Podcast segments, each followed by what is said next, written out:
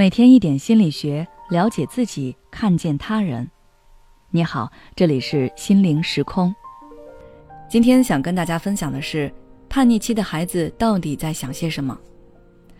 最近我收到一位妈妈的留言：“老师，我的孩子从上初中起越来越任性，动不动就朝我发脾气，甚至还会逃学，和一些狐朋狗友去网吧打游戏。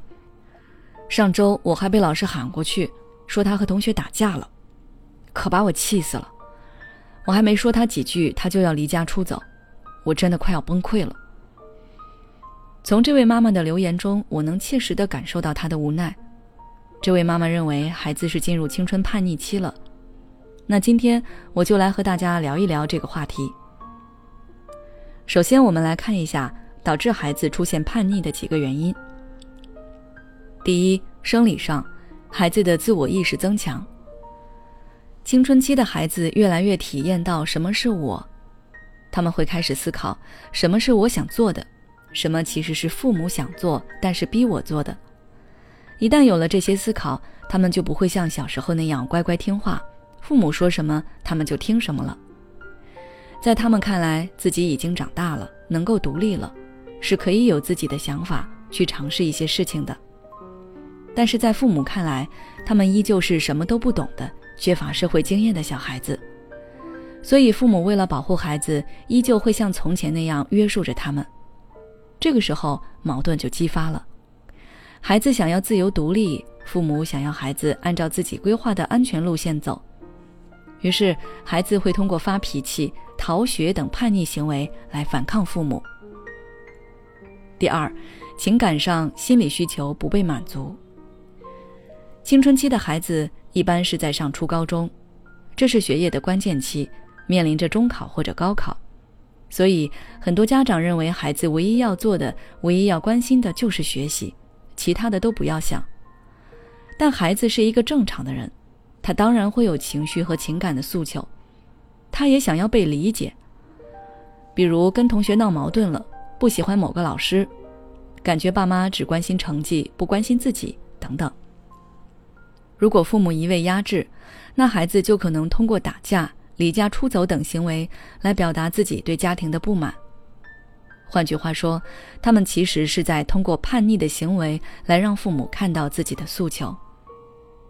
那么，知道了孩子叛逆的原因，我们该怎么引导孩子顺利度过叛逆期呢？我给大家整理了以下两个方法：第一，尊重孩子的想法，给予孩子一定的选择权。上面我也说过，叛逆期的孩子认为自己是独立的，是应该被尊重的，所以父母不能像以前那样把他们当做什么都不懂的小孩子，自己站在高位来服侍他们，用威胁、控制等方法让他们听话，而是应该把孩子放在和自己同等的位置上，去尊重孩子的想法，重视孩子的每一个观点，和孩子进行平等的交流。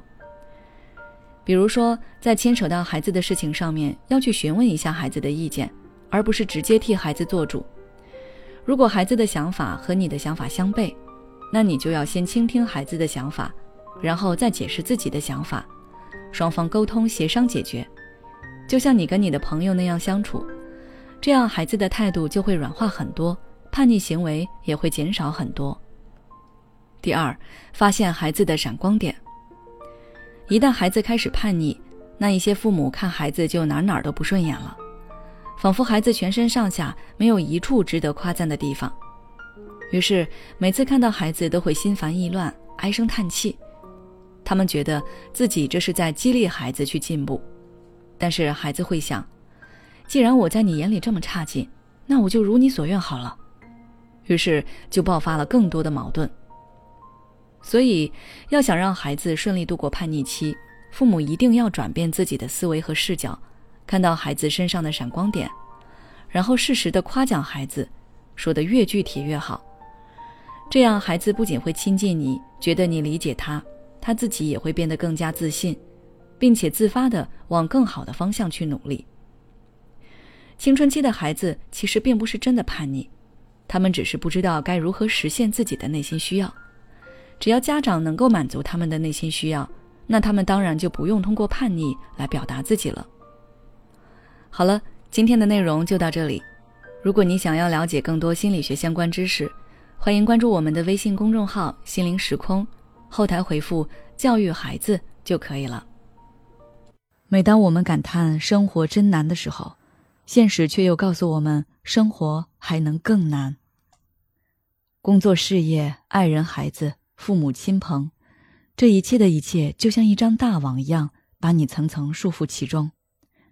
你经历了疲惫、辛苦、无奈，还有悲痛。